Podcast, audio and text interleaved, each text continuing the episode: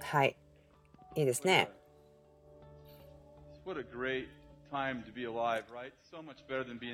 今生きてるのいいですよね。死んでるより全然いいでしょう。そして？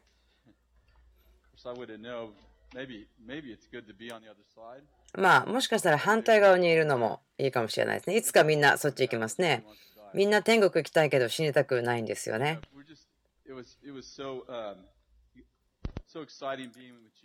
ジーザスカルチャー、すごく私、ワクワクしました。何年も前ですけども、私ここに13年前来たんですけども、ベニーさんが私のオフィスに来てこいました。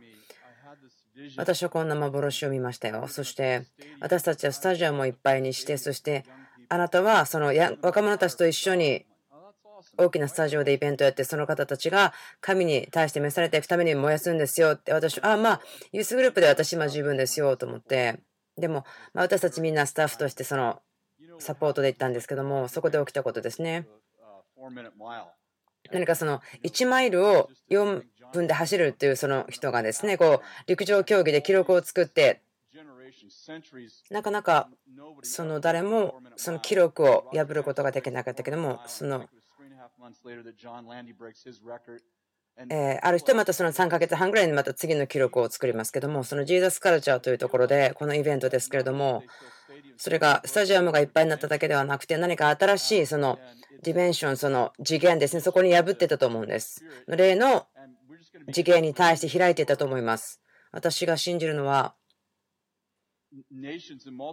その国とか群衆、もちろんそうです。その人とか群衆のために私は信じていますけども、そこで起きたことがあります。そのジーザスカルチャーというその一つのイベントのことだけではなくて、まあ口で説明するのは難しいんですけれども、私たちみんなのためのその打ち破りでした。そして神様がすごく動いていたし、そのこの人々のムーブメントを通して動いています。この大きな地球の上を通して神様働いていますけれども、本当にいくつものその.次元領域に対して働いていると思うんですけど、そのベニーさんがこのジーザスカルチャーについて、その大きな打ち破りをしてくれたと私は信じています。そのチャンスであったことではないと思うんです。そのラインとハルラインハルトさんがスピーカーだったことに関しても、たくさんのですね、良いスピーカーの方たちいらっしゃいましたけども、そしてそのライハルトさん、私たちに手を置いて祈ってくれましたけども、本当にそれ良かったですね。まあ、そこで何を受け取ったのかわからないですけども、何であっても何かをもらってますよと思っていました。とても素晴らしいですね。その、えライハルトさん、すごく素晴らしいんです。で、彼がある動画を私たちに見せてくれて、すごいなと思ったんですね。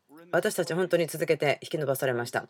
私たちがいた場所というのは、私たちこの教会の家族としてその借りたんですけども、そのスタジアムがいっぱいになりました。そして多くの人たちがいっぱいいてくれたんですけども、例えば1600万人の人が来て、その一つの礼拝できたりとか集まったり、そのようなことの時にその湿地帯を何かこう水を抜いて十分な広さにする。何かそのようなことをする。んですその湿地帯の水を抜いてしまう。それぐらいのことをするんですねアフリカでは。何か私たちが見たことそういった素晴らしいことを見たりしましたけどもでもそのアフリカではもっと大きなことが起こってるとわなんかこうアメリカで起こってることはなんかホームグループサイズですかねと思ってすごく私たちを引き伸ばしてくれるんですねそのチームの人たち本当に感謝して、私たち本当に感謝しました。そこのスタジアムに行く、まずその借りるということは経済的にも大きなチャレンジでしたし、引き伸ばされました。本当にもう群衆、本当にもう何百万の人たちに対して届いている、そのような幻を見せてくれました。私たち何かやったかなと思ったけど、まだまだやってないぐらい大きなことを考えることができました。そのビデオで見るということが難しいことの一つはですね、まあ、言葉に表現しづらいんですけれども、ビデオを見た時にその礼拝の部分だと思うんですけども、何かこう、スポンテニアスに起こった出来事があります。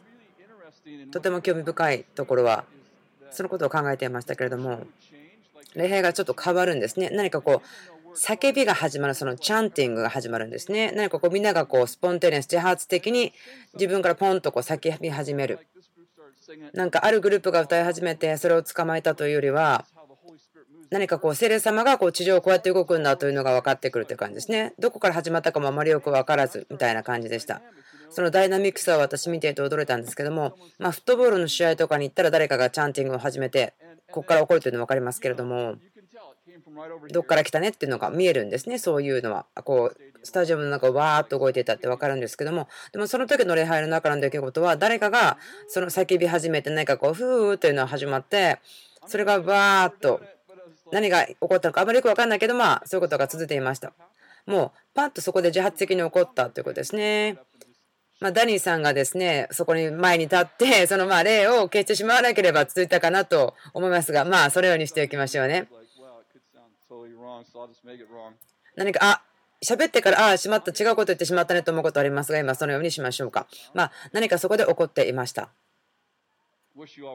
あ皆さんがそこにいたらよかったなと思うんですが。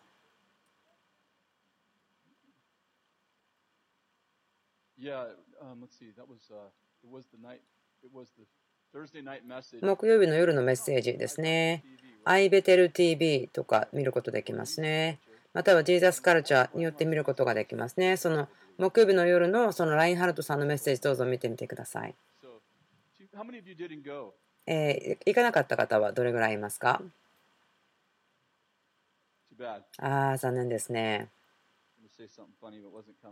面白いこと言おうとしたけど言いませんでした。ちょっと今話を変えましょう。あ皆さんに、えー、市民会館のような場所の話をお祈りしていてくださいとお願いしましたけども、その市のリーダーの方たちと会って、それが月曜日だったんですけども、まあ、皆さんに来なくていいですよとはお願いしていたんですね。まあ、反対をする方たちもいたんですけども、ちょっと難しかったんですが、でも本当に素晴らしかったです。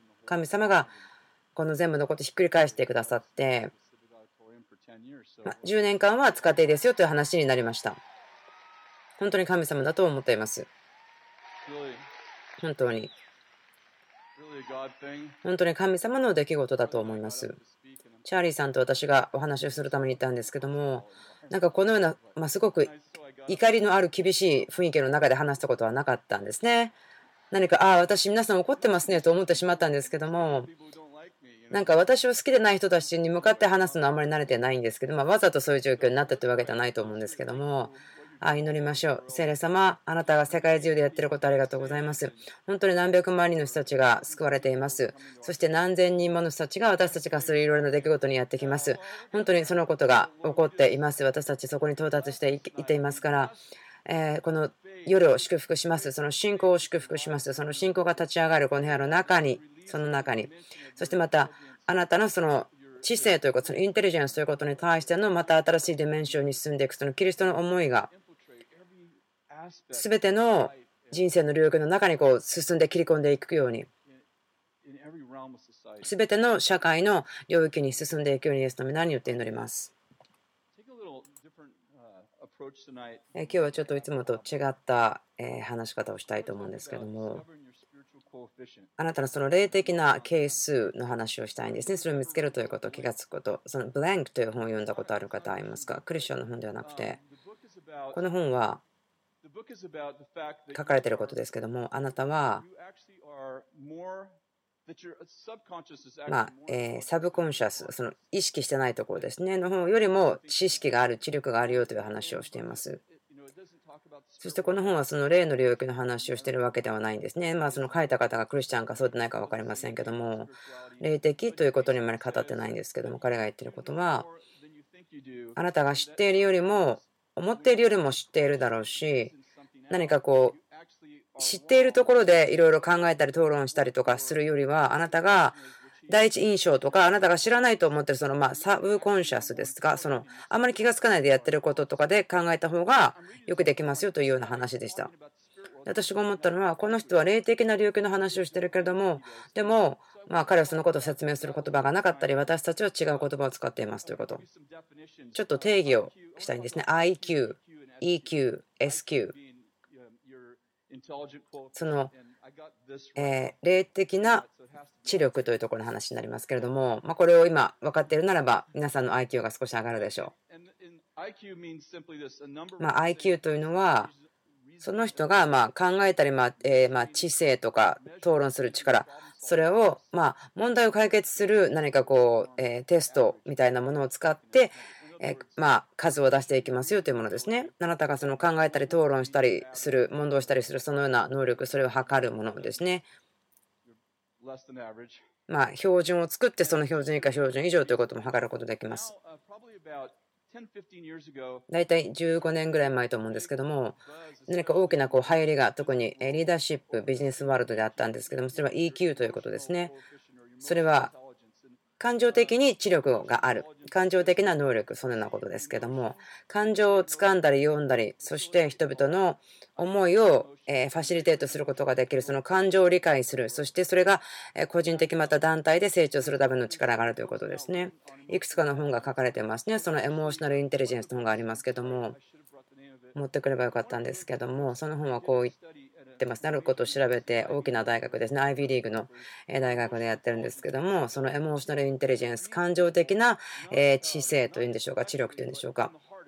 それはその頭、知力ではなくて心から語るということなんですね。その大きなリーダーたち、偉大な人たち、何かムーブメントをリードする国を導く、その方たちは、あんまりその IQ、IQ がすごく高い人々ではなくて、でもとても感情的にその、えー EQ が高いというかですね、人々の感情を読んだり分かったり、人々の心に感情的に触れるということですね。私たちは、まあ、私たちの言葉でその魂に触れるというかもしれませんけども、で、今日はこの SQ という話をします。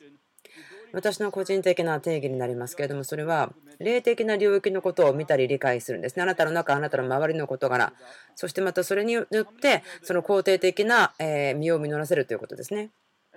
人間は霊、魂、体があってできています。ってますか？良いですね。皆さんの IQ はそれをしてたらまたパッと一楽分かりますか？その話をしましょう。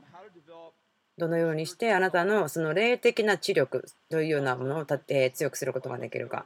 ですね。4ヶ月前ぐらいと思うんですが、ハイリー・ベイカーさんと話していておしゃべりをしてました。良い友達ですから、ま人生の話とかしてましたが、その時に私がこう有限的な言葉を彼女の上に感じ始めました。そして私こう言いましたね。あなたが、え IB リーグ大学に行って、そこでまあ彼女が PhD と取ってるんですけども、そこであなたがその教えているというところを見ましたと。SQ ムーブメントというのがその成長している。それを見ました。人々が学び始めている。そしてあなたがその大学にやってきて、そのクラスを始める。その SQ ということに対して、霊的な知力をどのようにあなたが成長させることができるかということ。で何ヶ月か後に彼女が電話をしてきて、で、SQ に対して本を書きなさいと神様が言いましたよと私は聞いたんですね。だからすごくワクワクしました。ですからその世界の人というかその世の人たちもその今まで彼らが知っている以上のその領域、それ例ですけどそれを強くしたいと思ってるんですね。あなたの SQ を立て上げるというのはまあ、あなたの霊というのがあなたを導くべきな部分ですから、それを立て上げるべきですね。その肉も体も、えー、魂も良いところですね。パウルは言ってますけども、そのあなたがあなた自身のその体を愛するように妻をしなさいと言ってますね。またその、え新しく生まれ変わったら新しい魂がありますよと言ってますね。また私の魂と私の肉は生きる神に叫ぶと、え言ってますね。だから魂は悪いものではないですね、もちろん。で、肉は弱いということ分かりますね。イエス様言いましたよね。その霊は望むけども肉は弱いですよって。ということは、まあ、最も力強い部分ですね。あなたの中をの、え場所、その霊的なところを立て上げるべきでしょうねということですね。あなたを導くべきなところですから、あなたが一番強くなることができる場所ですね。私たちの体をその立て上げるということはワークアウトとか筋トレとかしますけども、私も少しそれやってみたことありますけども、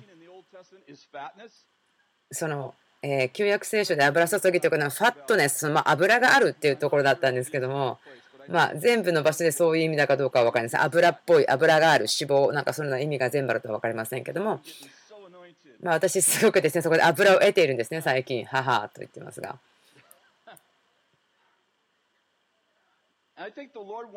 主が私たちに対して、その自然に超自然になってほしいと思うと思うんですね。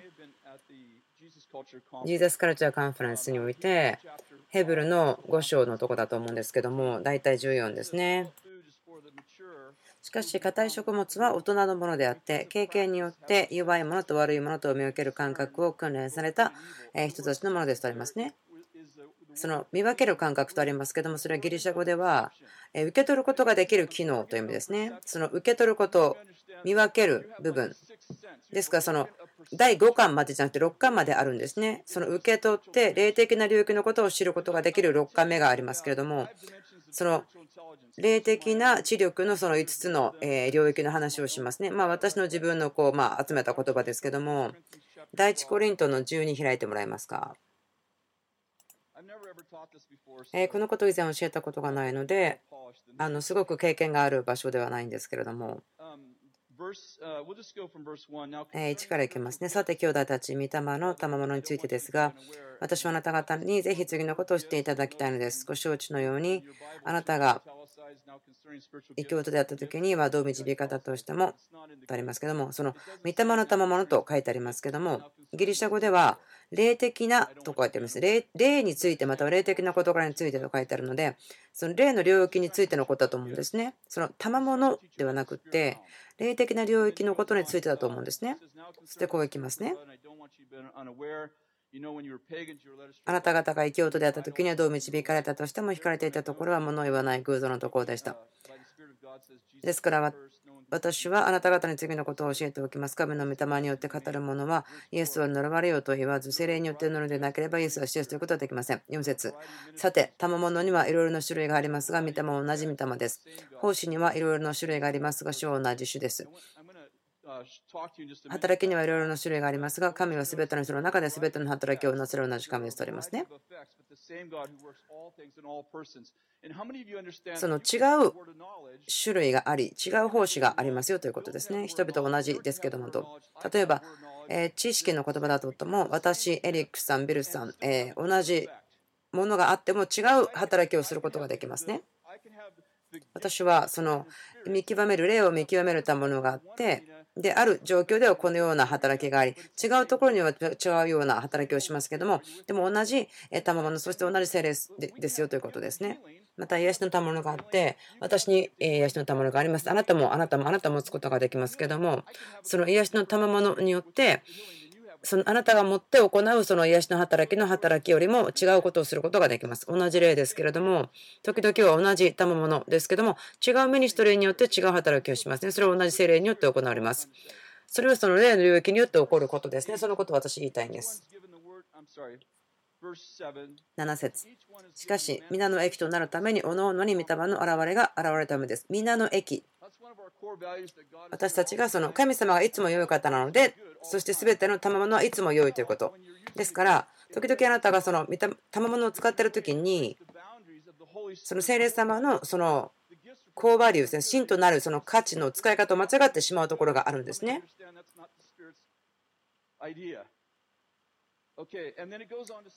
こういうふうにも言っていますね。ある人には御霊によって知恵の言葉が与えられ、他の人に同じ御霊を知恵の言葉が与えられ、信仰、またある人に同じ御霊に信仰が与えられ、ある人は同一の御霊によって癒しの賜物が与えられ、ある人には奇跡を行う力、ある人には予言、ある人には霊を見分ける力。ある人には威厳。ある人には威厳を解き明かす力が与えられています。しかし、同一の御霊がこれらすべてのことをなさるのであって、御霊の御心のままに各々にそれぞれの賜物を分け与えてくださるとあります。私が話したかったところは、その霊的な知力の5つのその霊的な知性のその5つの違う状況の話をしたかったんですけども一つはその霊見極める霊ということですね。霊を見極める賜物。これらはまあ、ある方にとっては退屈かもしれないけど助けることができるかもしれません。その、まあ、正確に霊的なことの本質とか人々の中とかまたはその状況とかその地域とかその動機とかその目的とかそれらのことを見分けることができるということですね。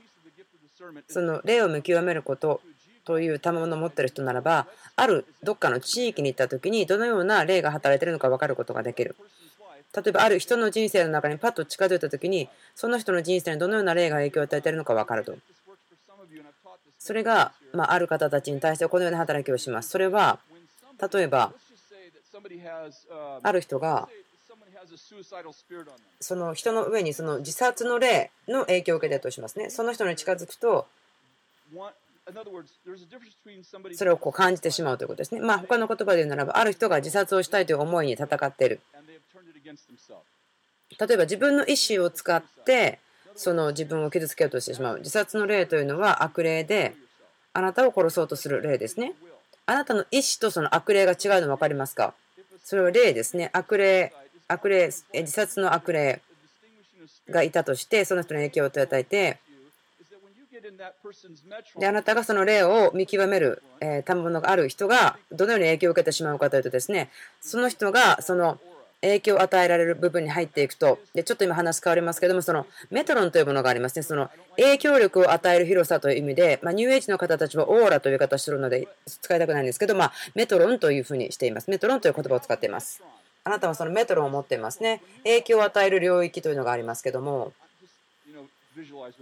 まあ、ちょっと考えてみてください。ある方にとっては、え60センチぐらいかもしれません。こう60センチの、え円が書いてあるのかもしれません。ある方は町かもしれません。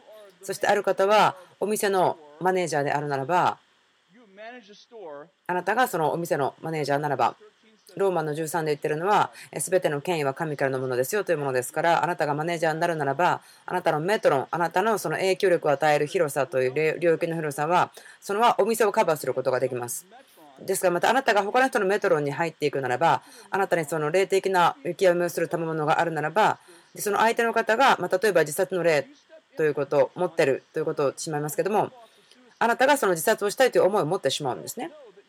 もしあなたがその霊を見極めるという賜物があるよというのが分からなければあなたもしかしたら自分そうつ病かなと思ってしまうかもしれません。私がその信じることであの躁うつ病ですよと言われた人の中に多くの人がこの霊を見極めることの賜物を持っていてどのように使ったらいいかわからないかと思うんですね。なぜならばその上がり下がりが激しいのが躁うつと思うんですけどもそれをどうやって使うかがわからなければ影響を受けてしまうんですね。例えば私たちはその SQ を立て上げることができて何が起こっているか分かることができるようになる必要があると思うんですね。精霊によって、えー、セレンドバプテスマを受けたならばなんかこう調子悪く感じるかもしれません。なぜならばあなたがどう使っていいかわからないその霊の賜物がこう解き放たれていくからですね。で、あなたがお店の中に入っていった時に、例えばそのマネージャーが例えばうつだとしますね。で、じゃあお店に入っていったとしましょう。で、行くまでは全然元気で、でも急に、ああ、なんかがっかりした、なんか疲れた感じがするとか感じませんか？で、急にお店に入って、お店に入るまでは、もうとっても元気、ああ、これからお買い物しようと思って楽しみにしてるんだけども、お店に入った途端に、もう2分ぐらい入っていったらもうなんかあくたびれたからもう買うもの買ってさっさと帰ろうと思ってしまう。で車に乗って4ブロックほど進んだらもう全然元気になる。そんなようなことありますか？それは霊を見極めることの賜物ですね。その場所で権威を持ってる人が、ま、アイザヤの霊60の1で言ってるみたいにですねその賛美の該当その疲れる、ま、疲労の霊の代わりにとかあるんですけどもその疲労の霊ってあるんですけども、その疲れを感じてしまうんですね。その疲労の霊みたいなもの、それを感じるんです。でそれは、もしそれがあなたのものじゃないよと分かってるならば、離れていきなさいということができる。また私たちは分かんないから、あ、なんか疲れたと思ってしまう。自分と思ってしまうんですね。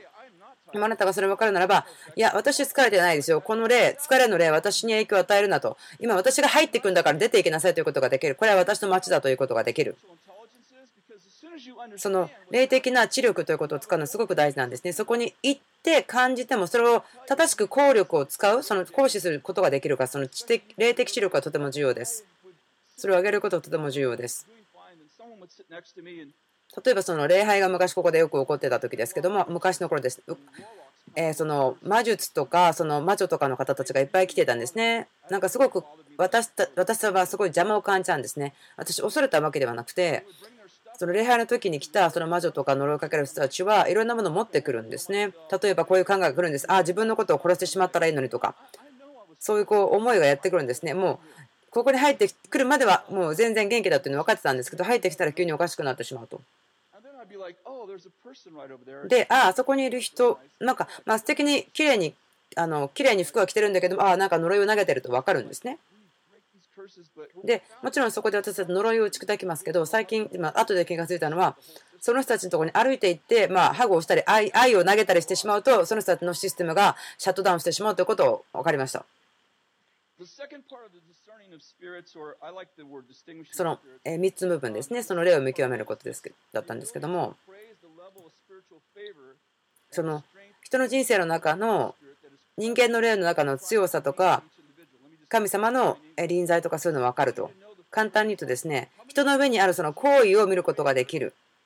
そのイエスが人と神から行為を受けて成長したって分かりますか？イエスはそうでしたよ。それは行為ということがあって彼がその成長する成熟するそれは苦しみによってその従順したことを学びましたけどもイエスは決して不従順ではなかったですね。不従順は罪でしたから。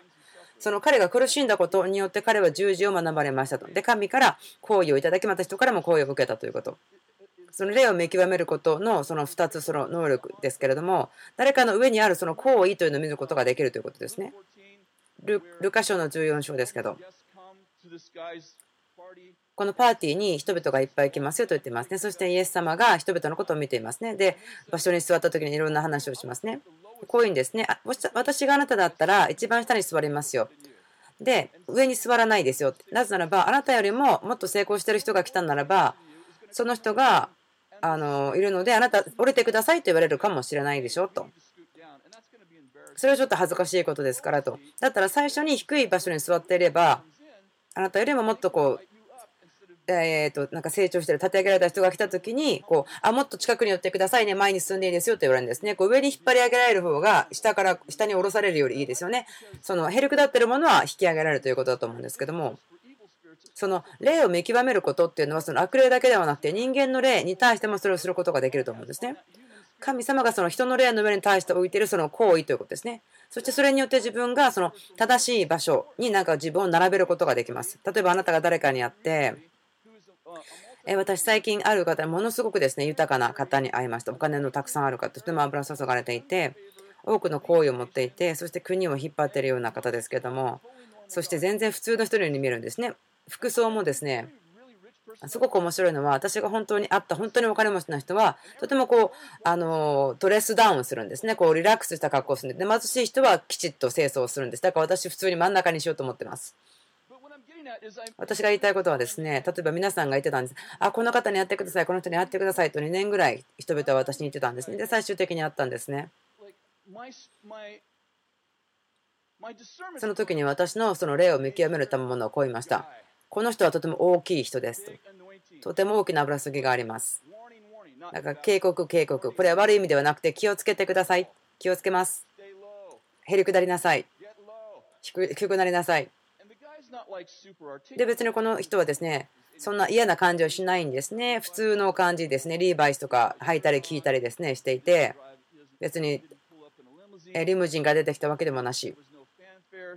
なんかすごく静かな感じだったりとかお食事一緒に食べたんですけども。部屋はなんかこう素晴らしい油注ぎがありました。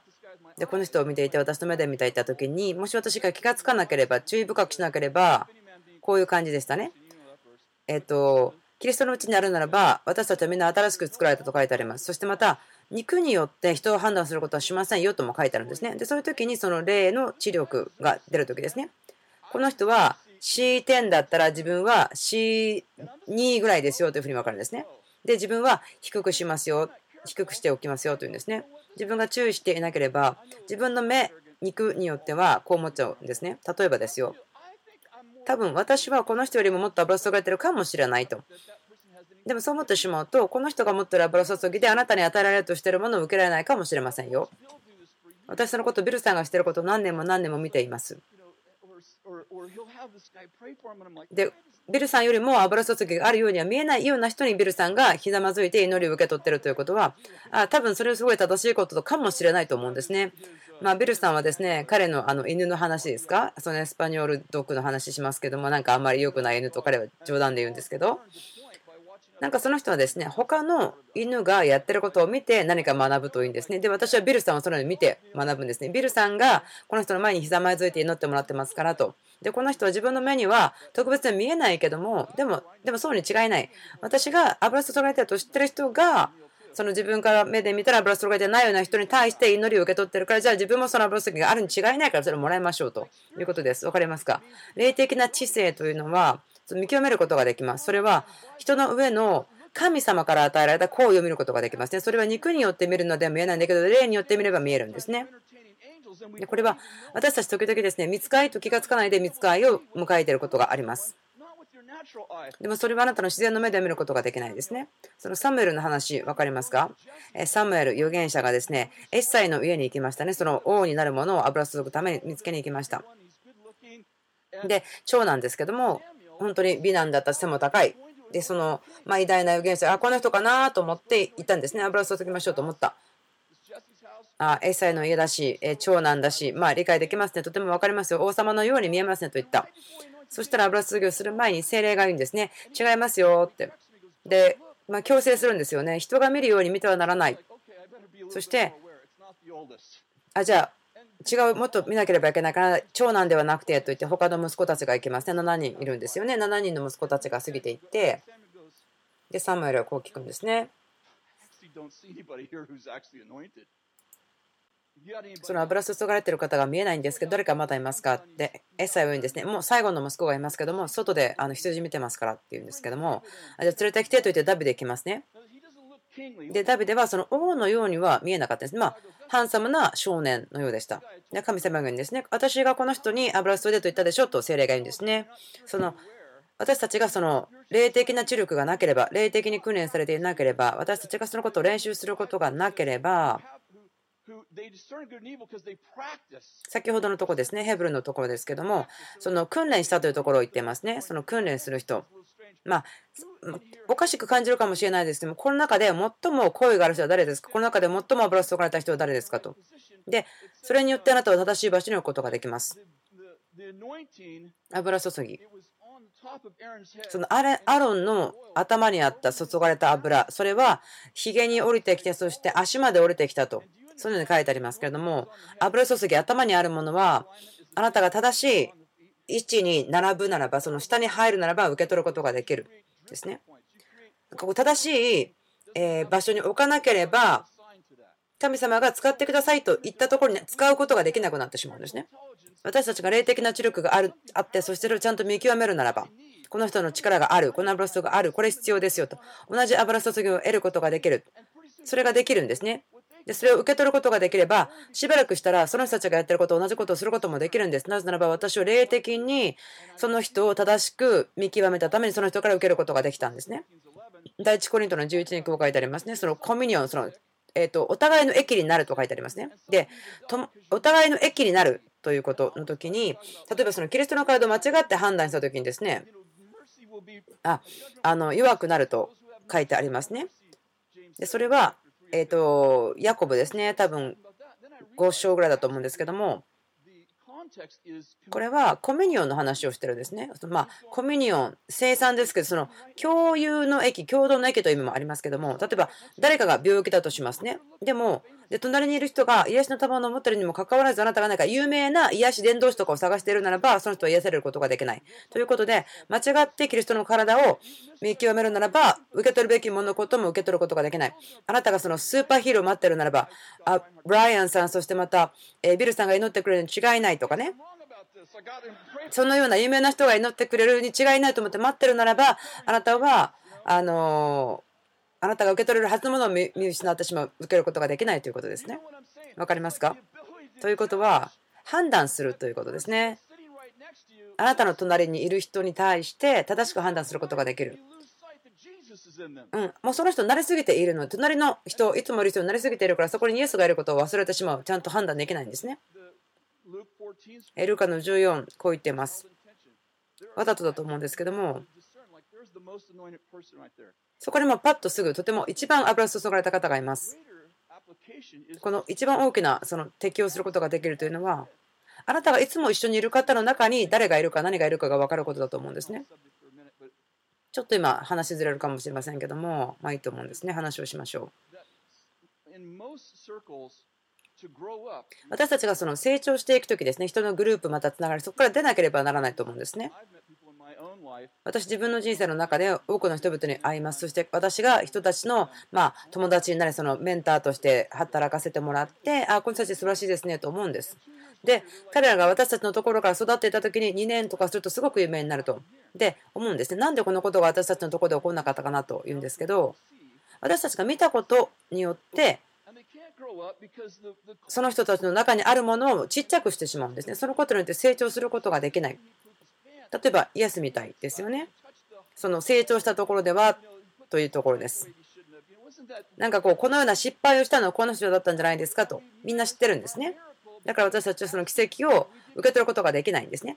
彼らが成長したけれども、自分たちが彼らと一緒に成長しなかったからですね。例えば、そのエリックさんですね、キャンディスさん、ブライアンさん、まあ、いっぱい人の名前抜かしてますけど、これらの人たち、私たちは彼らと一緒に成長し、彼らは私の家で留守番をし、私は彼らをベイビーしたし、見てきました。小さい時から知っています。で、今彼らが成長しているのを見ています。そして彼らのことを覚えてますね。彼らがどのようであったか、過去のことを知ってますね。それで考えることもできます。でもちょっと一歩下がって自分の判断する、見極めることを使って、神様の声があると見ることもできます。助けることをできますね。成長することを助ける、そのプロモートすることを助けることができます。自分が見ることによって、その例によって判断するですね。見極めること、判断することを訓練している、練習しているからですね。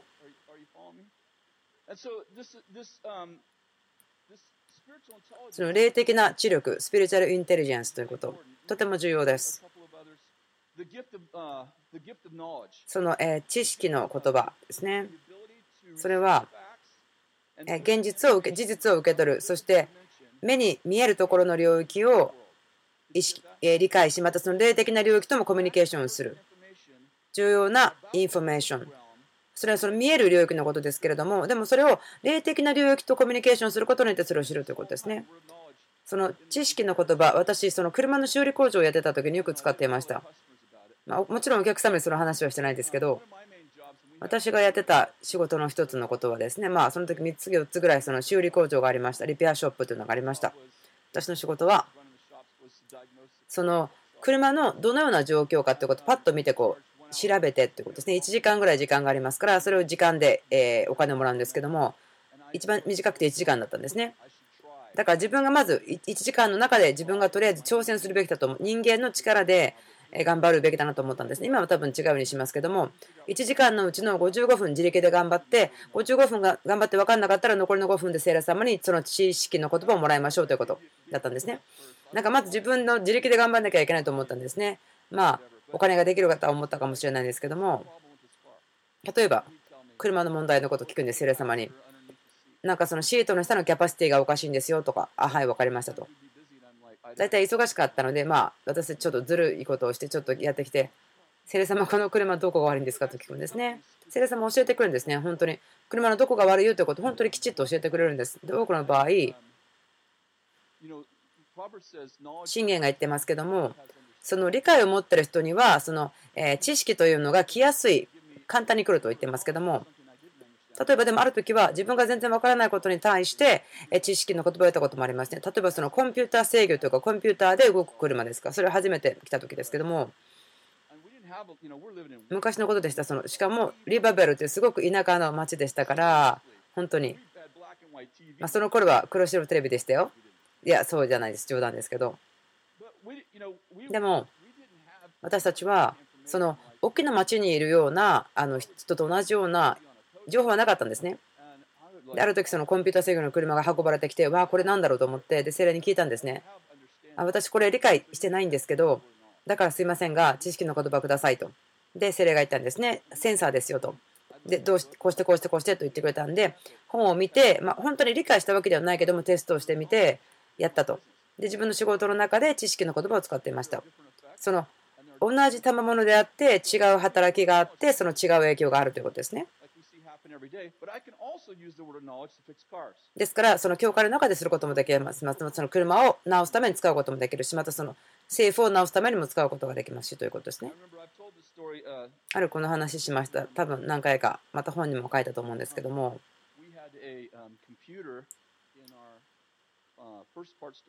その一番最初にあったその車のパーツのお店でコンピューターがあったんですね。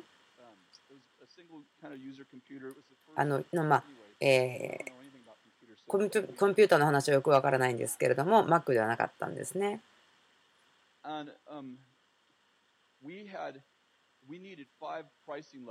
その5つのその、まあ、プライシングレベルというものが必要だったんですけども、そのプライシングレベルというのが5つ必要でした。で、その私たちが買ったそのえー、大体何十万とか出して買ったそのシステムは3つしかなかったんですね。ですから、そのプログラムを作った人に電話をして、あのあと2つ必要なんですけど、例えばアップデートするとか、足すものを、何かそのようなシステムありますか？と、まあ、2時間、3時間ですね、プログラマーと話したんですが、でも彼が言うには、本当にそのプログラムを書いたことというのがその3つのそのプライシングレベルというののためにだけ書かれたので全く新しいものをしなければならないとならば、そのプログラマーの方がその提案してくれたのは、あなたの仕事のために、もう全く新しいものを作るしかないですよ、それが欲しければと。でそして最終的に自分がそのプログラマーの方をまた違う方をレーディングから呼んできたんですね。そしてそのコンピューターを見て、同じことを言ったんですけど、このかこれをプログラムを作った人は、その3つのプライスレベルのためだけに書いていますと。だからこれ3つ以上にすることはできないですよと。大体それはその3000万ぐらいするものになってしまうと。でそのお金はなかったし。で、ま3、4ヶ月経った後に、そのパーツをそのショップで売るときですけども、まあ、私たちはそのストックをしていたんですけれども、そのリペアショップというのは、私たちが持ってるそのストックに対して何か特別な価格があって、その値段をちゃんとこう書くことが何かできない、そのようなシステムでした。でも忙しくなるとその最初にその値段を上げておくのを忘れるんですねだから何かああなんかあれ私たち言ってるよりも多くお金を要求されてますよみたいなそのような感じになってんですねすごく難しかったなんかあなたたちはあんまり良い商売ではないですねみたいな感じになってしまったんである晩眠って夢を見ていたんですねそしてそこで私が見たものは何かそのプログラムされてるその公式だったんですねそのバックスラッシュダッシュダブルドットとかそういうコンピューターのプログラムの数字でしたけれども私夢を見ていてその夢の中でその公式を見ていました。本当の話ですよ。私が起きた時にもう驚くんですけどそれ覚えてたんですね。もうそれ書き出せるぐらいまでちゃんと覚えてました。もうそれらの公式ってもう線1本抜けただけでも全然分からなくなるはずですよね。そして私起きていつも私の本をノートを横に置いてますが、それを取ってその公式を書いてみました。で、こう思ったんですね。あ、これは私たちにそのプライス、えレベルのさっきのものをその5つのものにするためのものだなと思って朝の3時でしたけども奥さんを「はい起きて」と言って起こしてで彼女は「え何?」と言って「え主が僕にその公式をくれたよコンピューターシステムのための公式をくれたよ」と言ったら妻が「ああもう静かにして」と言ったんですね。本当の話ですけども、コンピューターをつけて、何かそのコードを入れなければならなかったんですね。昔はそのコンピューターのその何かを入れなければ、コードを入れなければいけなかったんですね。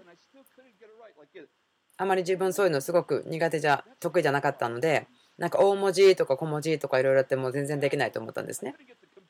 コンピューターをもうあのスイッチ入れること自体できなかったぐらいなんですけどもなんかその公式を書くことができたんです。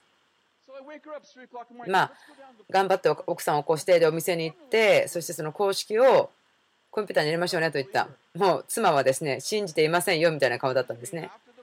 彼女は肉によってまず私を裁いたと。その例によって私を判断することができなかったんですね。本当に素晴らしい例ですね。わかりますか？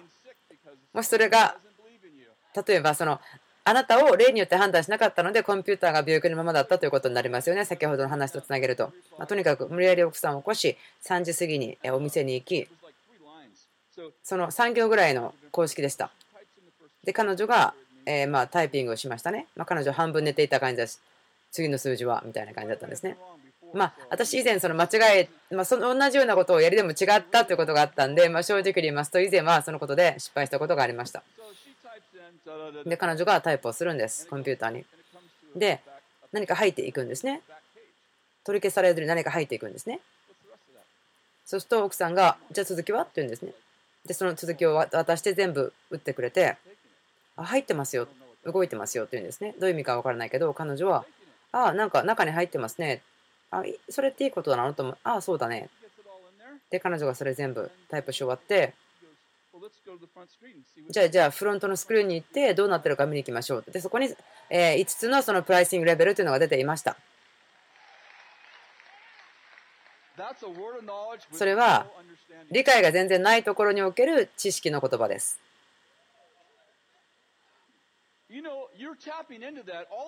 私たちそういうことに入っていくんですね。何も全然わからないよということ。その癒しとかに進んでいくときそうですよね。わからないですけれども、例えばお医者さんがその癒してるときとか、まあ、こう違う症状をしっかり判断して喋りますよね。そのドクター・ベンモールとかジュリーさんと一緒にミニストリーするときには全然違うんですね。まあ、私、ある時一緒のそのお医者さんでる方たちと乗ってたんですけど、なんかこのこの筋とこの筋肉ととか一つ一つのその体のシステムに対して語るんですね。でも私が言うのは、痛みどこですか？痛み出ていきなさい。でもそのお医者さんはその筋とかその難しい名前を持って喋りかけるんですね、そこで。彼はそれを知ってるかそれを持っているんですけども、私その、まあ、無知ということでもすごいなと、知らなくてもすごいと思うんですね。でもその知識の言葉というのは成長することができます。立て上げます。そしてそれを違う働きによって、え使うことができますね。その使うというのは精霊を使うじゃないですか、用いることができる、賜物を用いて使えることができるということですね。私たちよく使いますよね。そのえ何かこう政府関係の役員の方とかそのそれぞれの地域のそのリーダーの方たちとか話をすることできますね。である方と私今週シンディ・ジェイコブさんえある時来てくれてお話をしました。そのまあ、え大統領とかその政治的な方たちがのところにいて祈るその言葉を最初に知ってますか？と聞いたんですね。でもいや普通は行く前はないですよって彼女そこに行ったら得るんですよと言うんですね。あなたはいつも人々が言葉を持ってあなたの前で待ってるんですか？そうじゃなくて今はそうだけどねと。私一回あるんですね。その神様からあなたに言葉があるけどまだないですよと。まあちょっと待ってて今すぐ来るからという形になるんですと。ああ急いでくださいと。私そのような状況だったんです本当に。すごく大変だったことがあるんですね。神様からの言葉は来るけど、まだ来てないから、とりあえずちょっとこうおしゃべりとか、前置きみたいなことをしてこうやり過ごそうとするんです。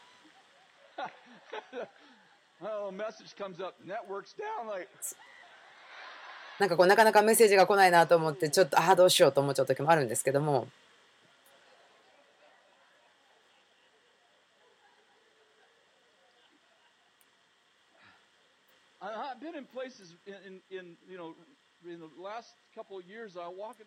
まあ何年か前ですね、そのように私、彼女が祈ってくれた後に、そのような状況を通ってますね。私、これらの人たちに会って神様がドアを開けますからと。私、覚えてますね。最初、そのことがあった時ですね、その場所に入っていって、神経質ではなかったですね。神様がやってたということをしてましたから、でもその時その、あなたに言葉がありますよという状況だったけど、まだなかったんですね。で、ある人がいたんですね。私の牧師があなたに言葉があるよと言って私、言ったんです。階段を上がっていって、まあえー、シークレットサービスのそのボディーガードの方たちとかですね、いらっしゃるんですね。そのまあ、あるレベルの権威を持っている方でしたからそう言ったんですね。で、ボディーガードの人がいいんですね、どんな言葉がありますか？いや、まだ分かんないんですよ。あ、本当ですか？本当なんです。あなた神経質ですか？ああ、いや、違いますよ。大丈夫ですよ。なんで緊張してないのか分かんないけど、と。あ、もう今ここで緊張したらバカだと思うんですけど、みたいな感じの思いがあったんですね。で、そこに入っていって、この方、あのど誰とかどことかいう話はできないんですけども、その場所に入っていって、なんかこうスクリーンがあって、街の写真があって、そしてカメラを回す人もいて、なんか素晴らしいテーブルに座っていて、ボディーガードの方がいて、シークレットサービスもいて、あーという感じだったんですね。私の友達がいるかかってきて、何か言うことある？まだないよ。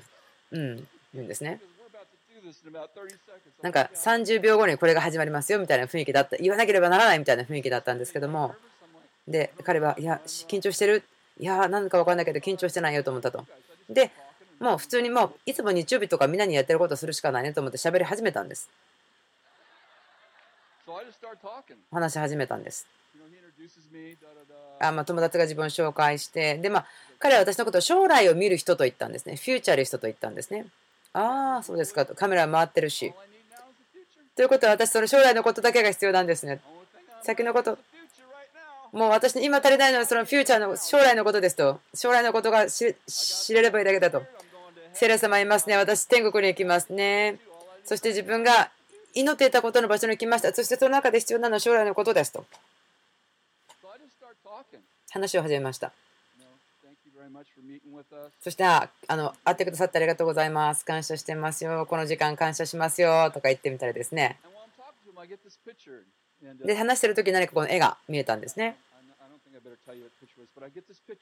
その絵を得たんです。とてもシンプルな絵だったんですけども、で、その話を分かち合って、あなたにとって何か意味があるものですか？と言ったら、いや、別に特にと思って、私も特に分かんないんですよねってなって、あまあ、あと何分かいるから大丈夫ですねと思ってみたり、しばらくして、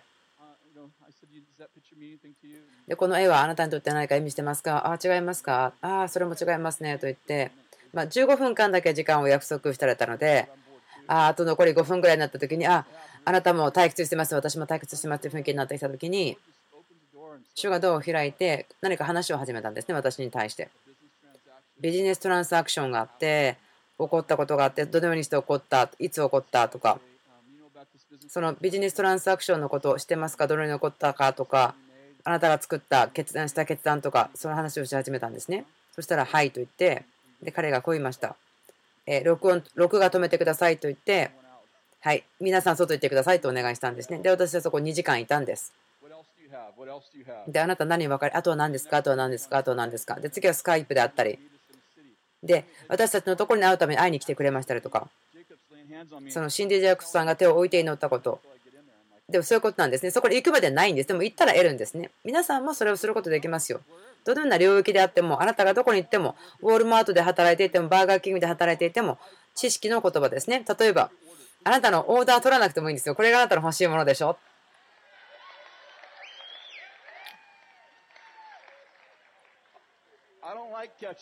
お客さんが、いや、私ケチャップいらないんですよって、いや、あなた今日ケチャップ食べるんです。今夜はあなたケチャップ食べるんですよ。精霊様があなたにケチャップ食べてほしいんですよって言ってますよ。わかりますか？はい。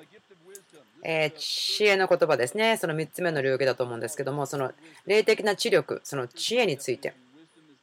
知恵というのは、知識を正しく適用する。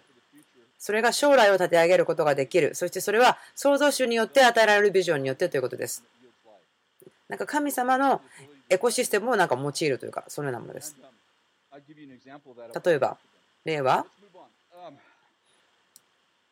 考えながら進んでいきますけども、ちょっと待ってくださいね。予言の賜物ですね。それは、起こる前に将来のことを受け取ること、そしてその個人とか団体とか地域に対して神様の計画を理解することができる。そしてそれは神様のキリストの思いを持つことができる。それは人生のいろいろな領域のことを何かその神様の視野で見ることができる、理解できる。そして超自然的に。永遠の超自然的な領域に対してその源とかそういったこともそれに領域永遠の領域から見ることができる。超自然的に考えて自然的な領域を永遠の可能性で見ることができる。そしてそこで終わることはない。え可能性を見ることができるその現実というかその物理とかそういうことを乗り越えることができる神様の思いがあれば他の人にとって全て不可能と思っても可能に見えることですね。わかりますか？例えば打ち破りしてることは私喜びますね。その打ち破りがあるとき分かりますね。感じますね。打ち破りがあったときに、それは打ち破らなければならないもの、あなたに反対するものがあったということですね。あ何か抜けたぞとそのあなたをこう押しとどめていくものを何か抜けたぞとそういうのを感じますね。何か自然的な邪魔するものであっても。でも私たちキリストの思いがあります。神の思いがあります。分かりますか？ということは例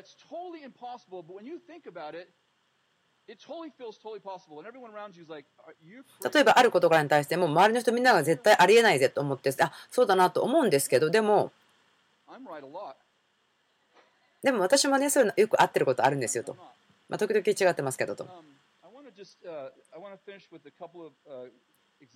例えば、いくつかの話で終わりたいんですけども。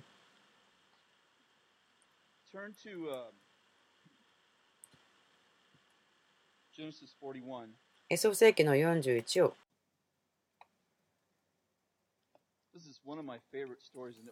私の契約聖書の中で好きなところの一つですけれど。そのストーリーを話しますね。大体よく知ってると思うんですけれども、これはパロがですね、え、夢を見ました。7匹の痩せた牛、そしてよく太った7匹の牛というところですけれども、とても興味深いと思うことは、この中で少しこう2つを比べてみたいんですね。ネブカネエザルのところと、その共通しているところがあります。パロは夢を見て。もちろん聖書はこうは言ってないんですけども自分のまあ提案としては多分パロはたくさん夢を見たんだと思うんです。で彼は夢を見てでもそれによって心がしなえた心配した。そしてそこにヨセフを連れてくるんですね。そしてヨセフは、えー牢獄にいたんですけどもその検察官によって連れてこられてということですね。少し早めに話を少ししていきますけど彼はヨセフは、えー牢獄にいますけどもその中でえ検察官にその夢を解き明かししますね。検察官はその王のとこに仕えていましたけども、えー間違って訴えられて捕まっていたんですけども、で彼は出されて、その何年か後にここでパルは夢を見て、それは、えー7匹まず最初に7匹の太った牛、その後に7匹のえ痩せた牛が出てきてというところです。そして夢を見終わって彼は見て、その夢によってパルは心が恐れた。ですから彼のその知恵のあるまあ、魔術師とかそういった人たちでしたけども、そういう人たちに頼んだ。自分はこの夢を見た。意味がわからないけども、でも自分の心にはその安心がなくなった。とても恐れがある。そしてそこでえー検察官がその王の臨在いるところにいたんですけども、ああ、私以前夢を見た夢がありましたけどもと。でも、どういう意味だかわからないよと王が言うんですね。で、その時に、あ、彼は私の夢を解き明かした人がいますというんですね。それはヨセフを牢獄から出すんですけども、そしてヨセフにその夢の話しますけども、こう言います。パウロにこう言いますね。25のとこで言いますけれども、パロの夢は一つです。神がなさろうとすること。神がと言ってください。パロに示されたのです。これからしようとすることをパロに示されたのですとあります。パロがこれからすることを神が示したということです。そのパロが夢を見ました。この続いていく話だったんですけども、パロにこう言ったんですね。そして神が、神がしようとしていることをあなたに知らせてますよと。パロはその夢に深い意味があるということを知っていたけど意味が分からなかった。でもヨセフは神があなたに語ったんですよ。神がこれから何をするかを語っていますよと。でもパロはじゃあどういう意味ですかと思うんです。そして、ああ、意味知りたいですか？神は私にその夢の解き明かしをしてくれましたよと言ってヨセフはその夢の意味を語り始めました。そこでパロはこの夢を見ていた時に彼はこう分からないということにはっきり分かったんですね。ということは彼は今理解したんです。知らなければならないことを理解しなければならないことを知らないことを知った。知る必要があることを知らないということを知った。彼は知らないということを知ったんですね。ちょっと大きいですよ。ふざけているわけではなくて、彼は知らないということを知ったんです。夢を見て、ああ、変な夢だな、痩せた牛、太った牛、そんなことがないといいなと思った。で、彼は起きて、でそしたら彼は分かった。理解していないということが分かった。悟っていないということが分かった。パルはまたここで夢を見てると思います。そして神は世に彼らの運命を与えている。でもその意味を知らない。でも彼らは知らないということは知っているんです。世はとても霊的なことに起きていると思います。覚醒していると思います。この世は霊的な知性を持った人たちに目乾いていると思います。ハリー・ポッターはすごく人々を訓練しています。霊的な知性を持つ人たちがその活躍するために作っています。訓練しています。霊的な知識のために、霊的な知性のために備えています。人々は上乾いています。それが正しいとは言わないけれども、その知性、でもその3つ目の知性のところに乾いています。なぜならば、その部分を持って生まれています。そんなものがないよと教わっている者たちです。例えばこういう人たちは進化論によって育てられました。だからあなたのまあおじいちゃんおじいちゃんうんと先祖はアメーバであったとで育てられましたね。でも今その人たちが成長してなんで自分はここにいるんだろうと思った。もしあなたがその自分に目的がないと思うならばそんなことを考えることもおかしいでしょうと。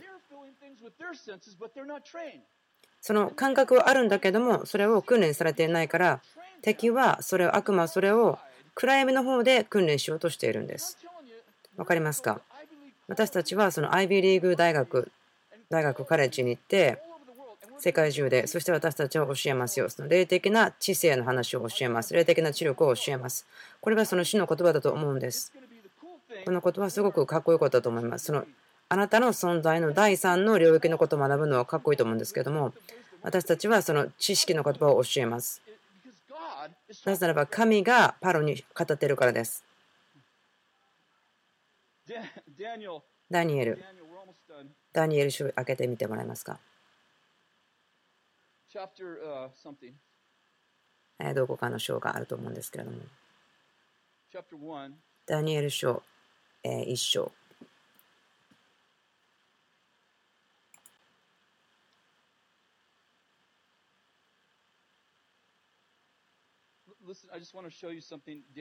ダニエルは？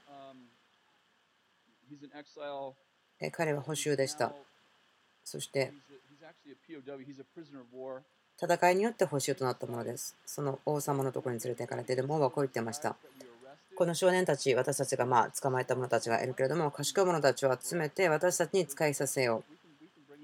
私たちは彼らを連れてきて、そのシャデラク、ミシャク、ベネゴ、そしてダニエルを連れてきて、彼らは本当に賢いから、彼らを1年か2年訓練させて私たちを助けさせよう。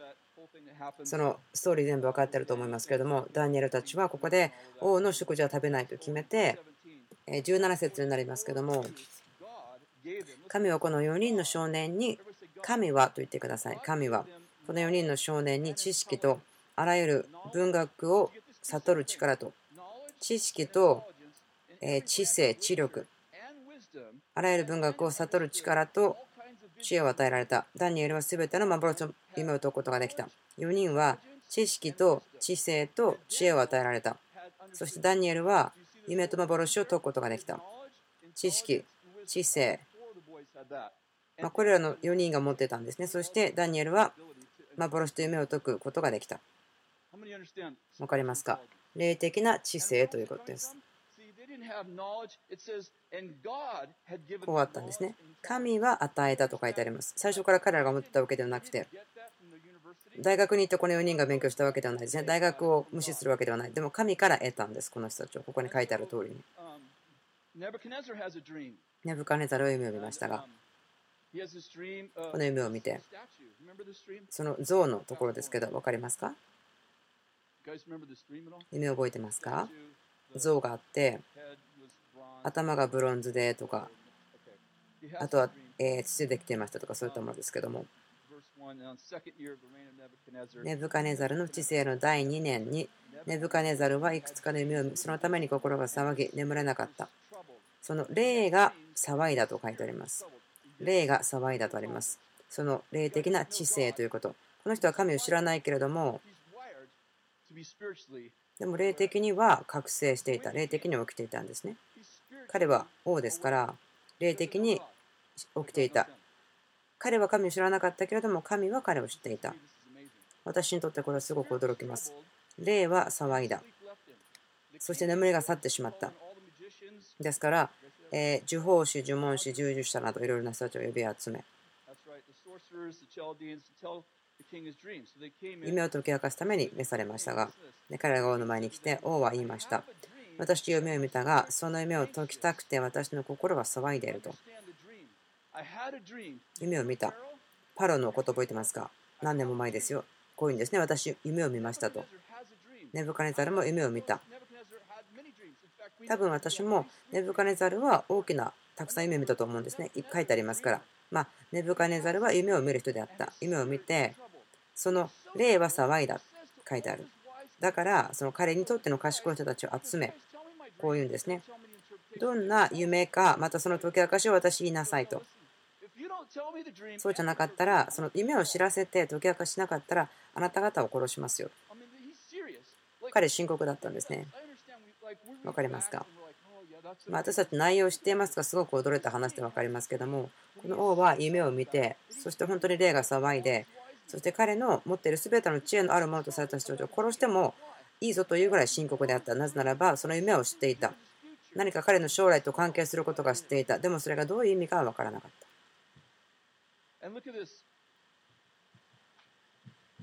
Uh, ダニエル 2, verse 26. 2の26、The king said to Daniel, his name was こう言いました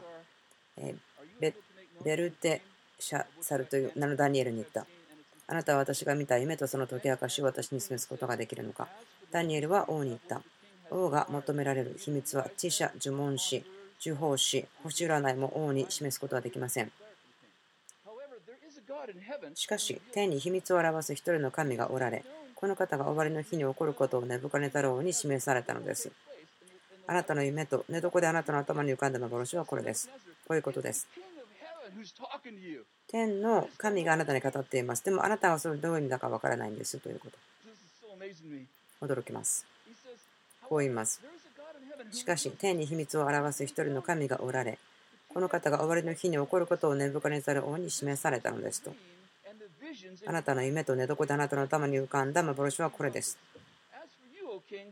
王様、あなたは寝床でこの後何が起こるのかをと思い巡らせましたが、秘密を表される方が後に起こることをあなたにお示されたのです。考え始めるということですね。どうなるかな、将来が何かなと考えるんですね。そうすると夢を見る。天の神があなたに話し始めたということ。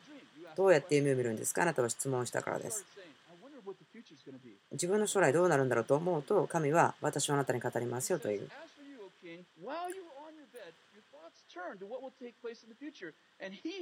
29節。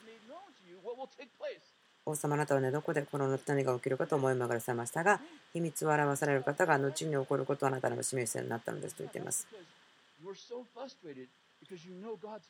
神があなたに語ったということを知ってるけども、あなたはその意味が知らないから、本当にあなたはえ切羽詰まっているんだねと思うと。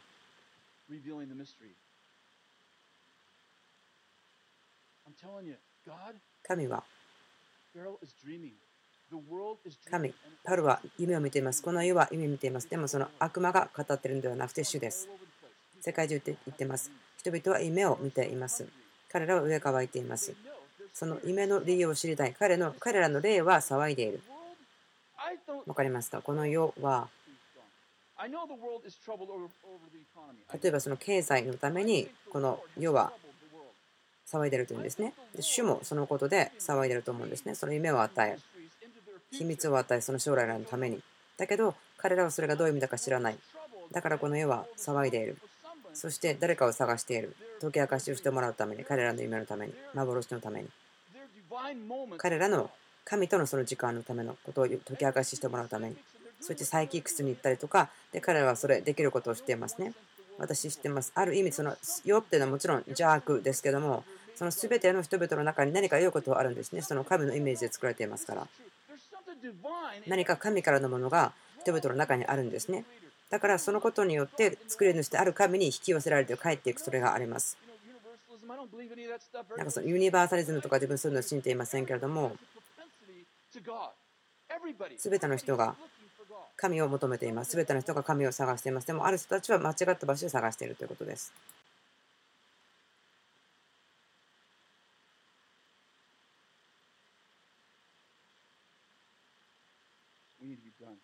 えーまあ、終わることが必要ですね。えー、シバの女王は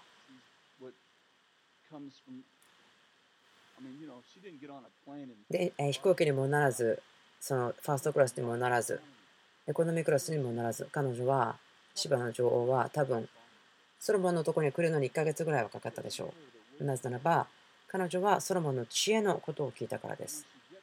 彼女がそこに着いた時に、テーブルのセットされてる状況を見て、このテーブルの状況だけを見ても、そのどのようなテーブルセッティングを食卓でしたならば、わあ、これは神だと思うんでしょうか。まあ、私、料理うまくないので、自分が作って食べられるものになれば、あ、これはすごいわ、神かなと思うんですけども、その芝の女王は、彼の食卓の並べ方とか、その救助をする人の服装とかを見て、またその神の家の廊下とかそれを見て、こう言いますよね。あなたの知恵の半分のことも私には知らされていなかったですねと。ソロモンは知恵の賜物がありました。その神のところからもらったもの。それがこの見えるように現れていました。すごいですよね。知恵。もちろん知恵の賜物もらいます。そしてこのようにして現れる。そしてこのようにこの働きに対して影響を与える。そしてこのような結果をもたらすことができる。モーセが神の宮を建てるという話をした時のことがありますね。出エジプトの一章ですけども、人々がいます、そのバテルさんだと思うんですけども、ユダの部族の人ですけども、彼を神の霊、その知恵と理解とか、またそのものを作る、そのクラフトを作るものとしてその能力で満たしますよと言うんですね。で、その人たちは石を切ったり木を削ったりしますと言うんです。神の霊をそこに置いたと、そして知恵の霊、それは賜物知恵の言葉ですけれども違う方法で出てくるんですね。その人たちはそれを用いて彫刻をすることができて人が見た時にこれは神であると。人の手によって作られたものだけれどもでもそれは神の手を通してのことであると。神の皆によって何かその彫刻をする掘り出すことができる。もちろんその素晴らしい芸術大学とかにて訓練されることもいいんですけどもでも神の霊によって油注がれるんですね。その先ほど話した人は知恵をいただき、その油を注がれ、彫刻をすることができる。知恵のある彫刻師というんでしょうか。どのようになるか分からないけども、私のポイントは、働きがあり、ミニストリーがあり、同じ例であって働きをしますね。でも違う影響を与えて、その違う賜物があります。賜物を持つことができます。その御霊の賜物をお願いしますよね。そして知知恵の賜物とか見ますね。あそして、あじゃあ、じゃあえー、知識の言葉、簡単ですね。私たちのそれによって動きますけども、その中で働けますけども、素晴らしいですけども、私のまあ、まあ、葛藤するということは、あこれですねと思ってしまうんですね。あこの教会で今この場所で行われているような方法だけがその知識の言葉を用いるためだと思ってしまうんですね。でもあなたはその知識の言葉というのはその癒しのためだけだと思ってほしくないんですね。あなたがその職場で問題があったらそのコンピューターで問題があるならばその精霊に聞いてください。その知識の言葉をもらってそれで直すことを考えてください。確かにその病をの人を癒しその死んだ人を蘇らせます。でも言ってるのは、私よりも偉大なことをしますよと。で、イエス様は別にコンピューターを直したことはなかったし、車を直すこともなかったし、その政治の中で働くこともありませんでした。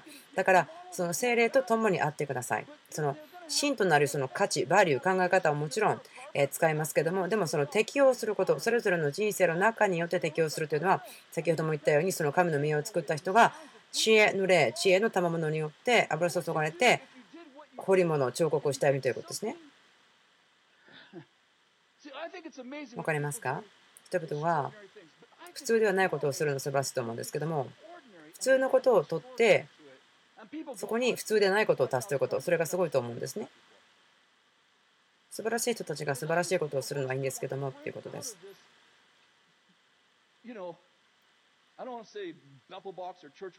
その神様のやり方を箱に入れてはならないですよということですね例えばその知識の賜物を求めたらこうなりましたと。で、教会の中で癒された。でも、例えばあなたが仕事ではどうしますかと。ダニエルがやったように、そのヨセフがやったように、精霊と一緒に行くのはどうですかと。バーガーキングでそのあのハンバーガーを焼いてる時ですね。なんかその CEO の会長に話しに行きなさいとセレに言われたらどうしますかと。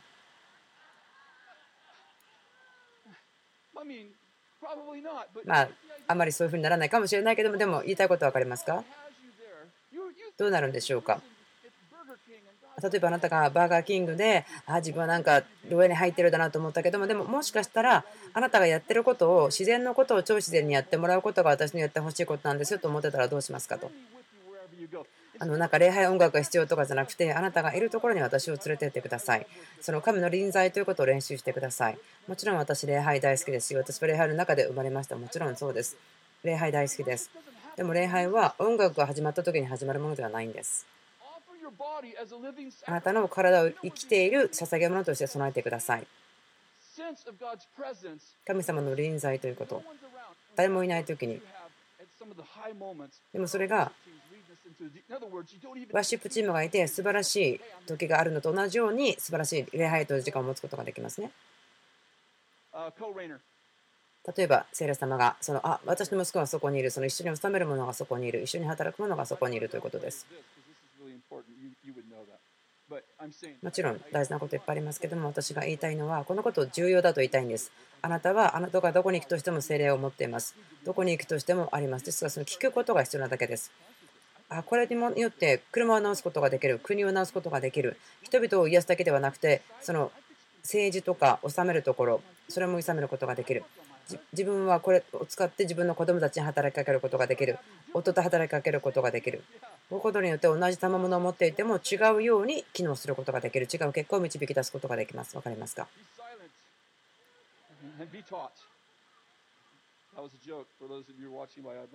そのベテル TV を見てる方たち、ちょっと今私自分のあの奥さんとちょっと冗談でここでペロペロ喋ってますけども、ただ自分の奥さんとあの楽しくしてるだけです。から気にしないでください。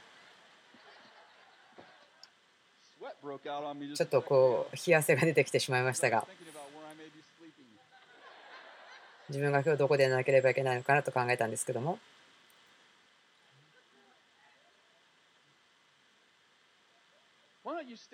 じゃあどうぞ立ち上がってください。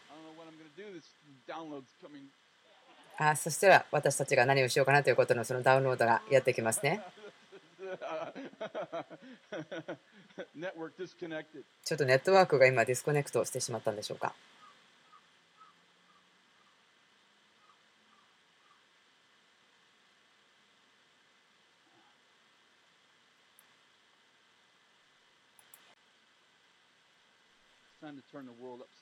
この世界を逆さまにする時です。変えていく時です。それは愛するものとして憎むものではないですね。この世を、世にいる人たちを憎むのではないんですね。何か自分が反対するものということで知られるんではない方がいいのと思うんですね。こう熱心さを持って愛したいと思いますけども。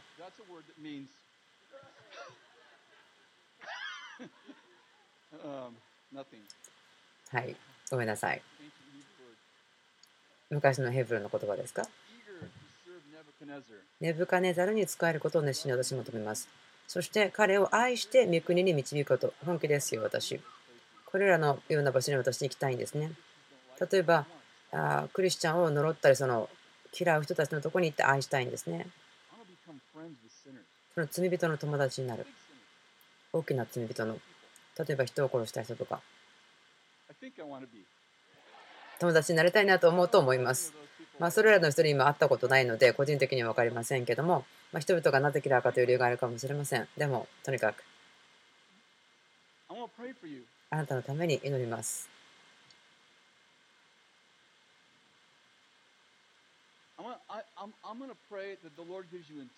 主があなたにその知性を与え、とてもその賢い人たちと一緒にいるのはすごく楽しいと思うんですね。今、そのこと以上に何も言わないですよ。知恵、知識、そして夢と幻を解き明かすことができる能力。その SQ、霊的な知力、知性が高いものとして動く。聖霊様は私を訓練してくれました。私はその個人的なトレーナー、その霊の人がいますね。スピリットガイド、ガイ私を真理に導いてくださる方がいます。そして彼は全てを知ってるんです。お父さんから聞いてるから全てのことを知っていますね。その生物学とかいろんなこと、難しいことも知っています。お父さんから聞いていますから。あなたの名前以上のことを知っています。あなたがどのように生きていたかも知っています。私はその将来も知っています。私は将来を知るものです。その乾いた骨に語り、そこから万軍の大きな軍隊を作った人たちが神ですね。あなたは私を好きになりたいでしょ？う。あなたは私の友になりたいでしょ？う。私に問題を起こしてほしくないでしょ？う。あなたが私が誰と働いているかを知ったらですね。そう思うと思います。シークレットサービス、秘密を知っている人。そして何か謎も知っている人たち。セレ様、解放します。知恵と理解と悟り、見極めること、予言、そして知性。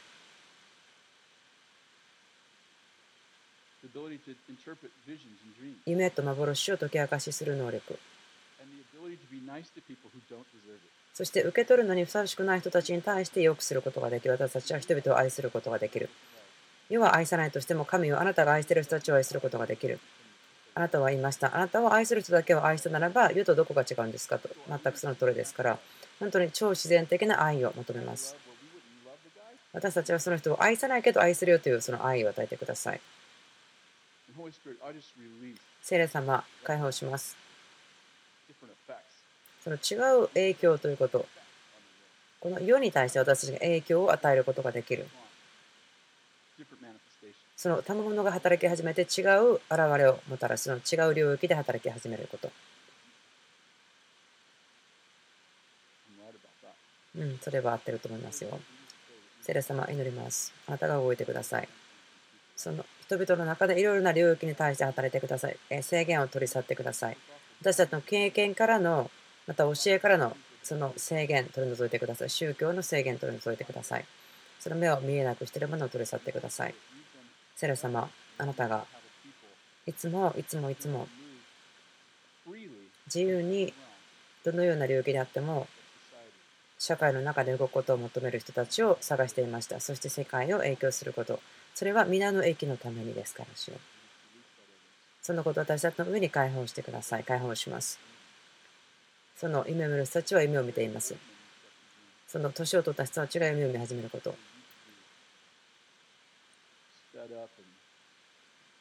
壊れてしまったり、皮肉になってしまったり、そのような人たちが夢を見ることができますように。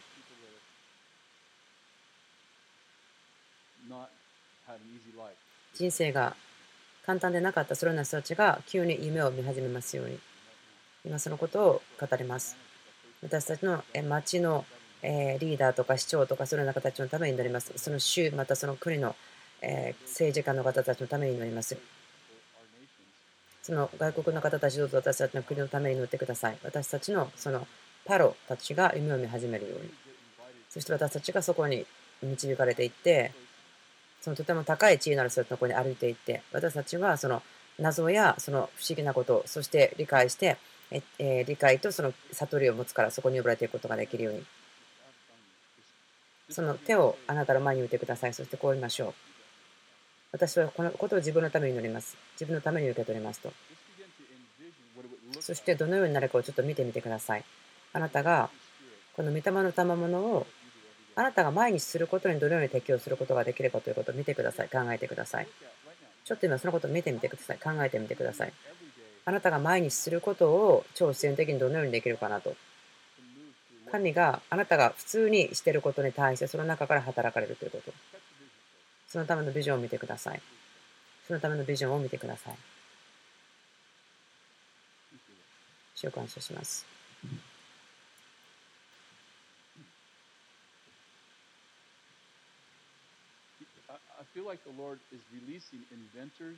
主がその発明をする人たちを解放していると思います。発明とか何かを始める人たち。まあ、どういう意味だかはっきりよくわからないんですけども、精霊が言った感じがするのは、その発明をすることを作る。何かその物理の法則とか、その重力とかに対して何か働きかけをすることができるようなことが発明されますと。なんかそのアンタイグラビティデバイス、何かそのようなものが開発されるとか、なんかノーフリクションとか、まあ、それが意味がわからないですけれども、何か私たちが旅行する方法を変えますというそういったことです。そのことを解放します。もしかしたらその iBetel を見てる方、a b e t TV を見てる方かもしれません。発明とか、その開発すること、そのことをリリースします。その制限があるところのそれを広げます。イエスの皆によって人々に解放します。召喚します。召喚します。